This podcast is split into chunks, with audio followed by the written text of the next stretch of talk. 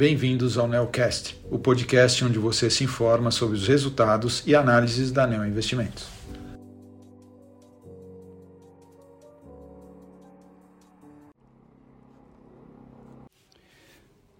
Aqui é Matheus Taza da Neo Investimentos para falar sobre o desempenho do fundo Neonaviton neste mês de maio de 2023. O fundo rendeu 6,71% contra uma alta de 3,74% do Bovespa. E maio foi um mês com desempenho misto nos mercados internacionais, com os mercados americanos em alta, mas com queda né, tanto na Europa como na Ásia. Já o Brasil, o Bovespa, como nós já falamos, apresentou uma alta de 3,74%. E o nosso fundo, uma alta de 6,71%. Nos Estados Unidos, o Fed aumentou a taxa de juros em 25 basis points para, uma, para a banda entre 5 e 5,25 e sinalizou que o processo de aperto monetário está próximo do fim, dada a redução do ritmo de crescimento da economia americana. Além disso, a negociação sobre a renovação do teto da dívida americana no Congresso teve um efeito negativo sobre o mercado na segunda metade do mês. Na Europa, o Banco Central também reduziu o ritmo de aumento de juros para 0,25, aumentando a taxa para 3,25, mas sinalizou que deve continuar o seu processo de aperto monetário ao longo dos próximos meses. Aqui no Brasil, o Banco Central manteve a taxa Selic inalterada em 13,75% pela sexta reunião consecutiva e o desempenho positivo do mercado foi impulsionado pelo noticiário positivo ao longo do mês, é, tanto do ponto de vista econômico como do ponto de vista político. No lado econômico, o mercado aumentou a confiança em um início de redução da taxa de juros ao longo do segundo semestre de 2023 por conta de indicadores de inflação abaixo do esperado, reduções adicionais do preço de commodities e indicadores fracos do mercado de crédito. Dessa forma, o mercado precifica cerca de 400 basis points de redução de Selic ao longo dos próximos 24 meses, isso é, trazer de 13,35% para abaixo de 10%.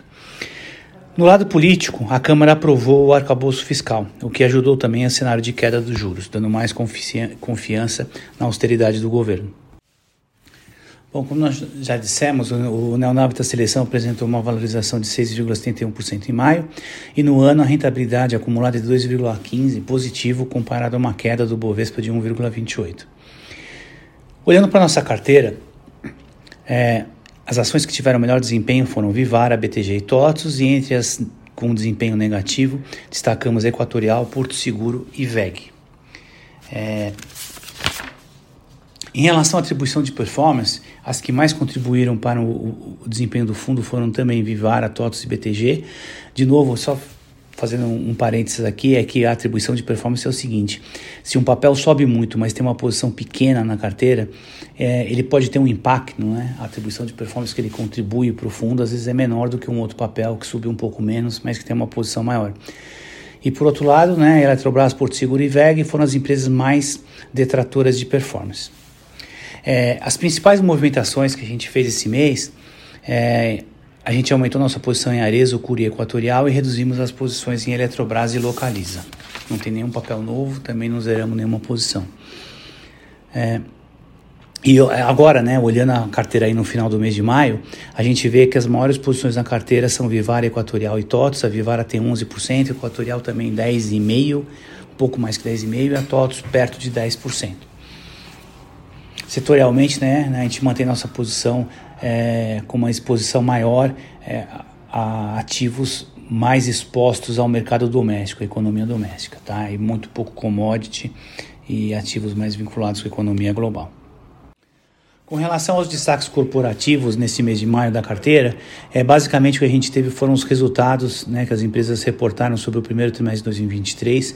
De uma forma geral, todas as empresas vieram com resultados bons, em linha ou um pouco melhor do que o esperado pelo mercado, né, o que ajudou também a contribuiu para a carteira ter tido esse desempenho positivo. É, eu acho que talvez a que tenha tido mais destaque foi o BTG Pactual, o banco, né, que tinha uma expectativa de que o banco sofresse, com todo aquele problema que teve com, com a loja americanas no mercado de crédito, é, que o mercado de, de, atividade do mercado de capitais estivesse mais fraca tal, mas é, no final das contas ele teve um resultado muito bom, conforme a gente esperava, né, que não ia ter sido impactado por isso. É, Bom, basicamente é isso que a gente tinha para falar sobre o desempenho da carteira nesse mês. É, espero estar de volta aqui com vocês o mês que vem também com notícias boas. A expectativa é de uma. Os juros, né? Os juros longos já tem mostrado é, está caindo, né? O mercado já está precificando os juros mais baixos no futuro. É, a expectativa é que a gente possa ver a Selic caindo em breve. Aí é, eu acho que isso corrobora aí para uma visão positiva com bolsa, né? E o nível que ela estava, que estava muito deprimido. Então eu espero estar de volta com vocês aqui o mês que vem é, com boas notícias aqui sobre o desempenho do fundo novamente. Obrigado a todos.